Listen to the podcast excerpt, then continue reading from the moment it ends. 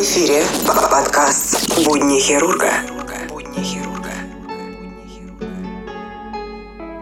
Всем привет! Вы слушаете подкаст «Будни хирурга лайф», восьмой выпуск. Сегодня хотел бы вам рассказать э, немного про типичные ошибки молодых врачей. То есть о врачах, которые только вот закончили ординатуру, получили сертификат и пошли на работу. Молодой врач, который только что начинает свою трудовую деятельность, обычно лишь в общих чертах представляет реалии современного отечественного здравоохранения. Когда его представления сталкиваются с действительностью, часто наступает разочарование. Ежедневная рутинная работа городского ЛПУ мало напоминает приключения врачей из сериала «Доктор Хаус». Частота интересных случаев в жизни невелика. Полету диагностической мысли негде развернуться среди банальных ОРВИ и деформирующих артрозов. Старшие коллеги не стремятся активно делиться богатым жизненным опытом. Писать приходится с утра до вечера, а пациенты и начальство постоянно чем-то недовольны. И замученный доктор постепенно забывает, что когда-то мечтал служить, спасать и светя другим сгорать.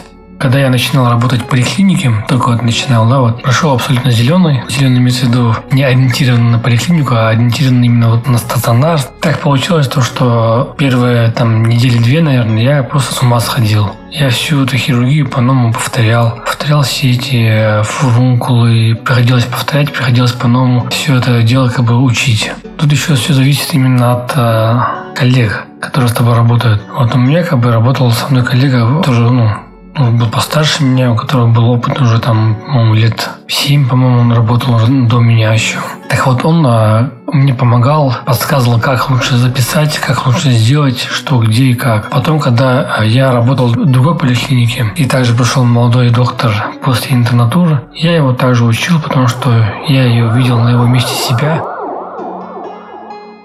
Будни хирурга.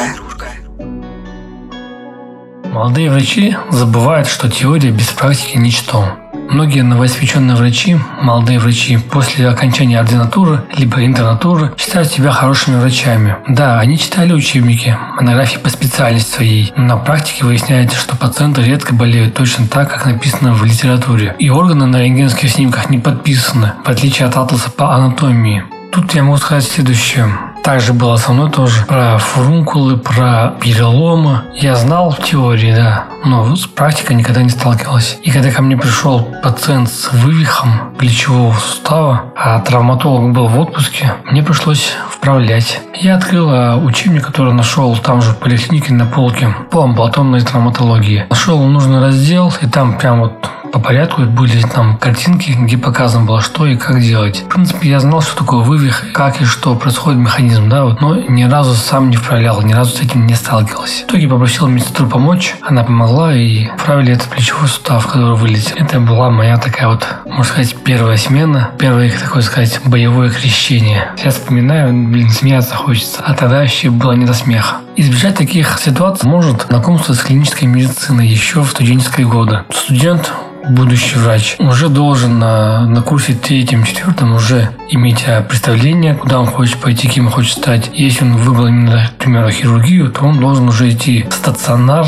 либо как-то договариваться с доктором, в поликлинику ходить и вместе с доктором работать, помогать ему, ассистировать, чтобы был курс все дела. Будни хирурга. Совет а, молодым врачам я бы советовал бы начинать а, все-таки работу после либо ординатуру, если можно, или большой многопрофильной больницы, где поток пациентов очень большой, проходимость большая. Логика очень простая. Чем больше пациентов, тем быстрее приходит опыт. Еще одна очень немаловажная деталь молодых врачей, одна из таких ошибок, можно сказать, это то, что они не имеют клинического мышления. Клиническое мышление у начинающего специалиста – это редкость, тем более развитое, хорошее. Если случай сложный, нетипичный, то неопытный доктор сразу начинает впадать в прострацию и не знает, что делать, как быть, что назначить. Другой вариант такого неклинического мышления, это когда врач остановился на каком-то диагнозе, старается под него подгонять все симптомы, игнорируя другие симптомы, которые в него не укладываются. То есть стараются как-то поставить диагноз, подвести к какому-то определенному диагнозу, который врач знает лучше. По отношению к себе, по своему опыту скажу так, то что да, такое тоже было, такое тоже бывает, и мышление тоже приходит со временем, с опытом. Если честно, я видел мало врачей, которые вот прямо вот после ординатуры, либо после интернатуры пришли и начали работать таким вот, чтобы у них было такое идеальное мышление. Да, бывают такие врачи, но я таких очень мало встречал. В принципе, вообще не встречал. Все стандартно. Все приходит с опытом, все приходит со временем. Думаю, на этом стоит уже остановиться. Всем спасибо за прослушивание. Всем хорошего настроения, всем хорошего дня, выходных, вечера, если вы меня по вечерам слушаете. В общем, берегите себя, не болейте.